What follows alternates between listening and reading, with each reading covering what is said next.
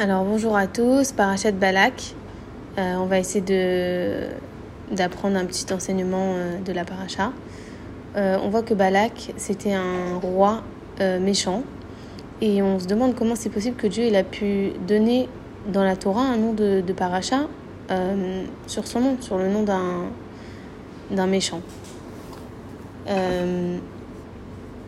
la Chassidut elle nous enseigne que de là, on va, on va apprendre un enseignement magnifique, que de chaque chose, même les choses les plus mauvaises, il peut en sortir du bien.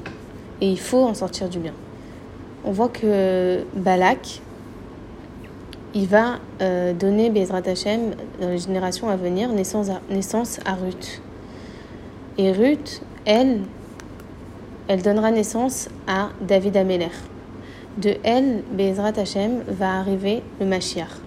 Mashiach ben David, le, le qui va nous délivrer, Bezrat Hashem, à la Géoula, il est de la descendance de David Améler, qui est de la descendance de Ruth, qui est de la descendance de Balak.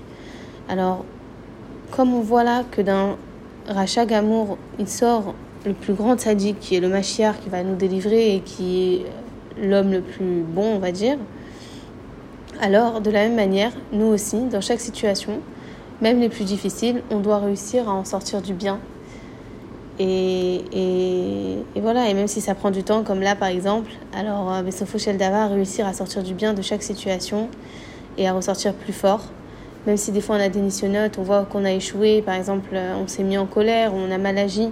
Alors ne pas baisser les bras, ne pas commencer à s'effondrer, à croire que notre vie elle est ratée ou qu'on est une personne mauvaise.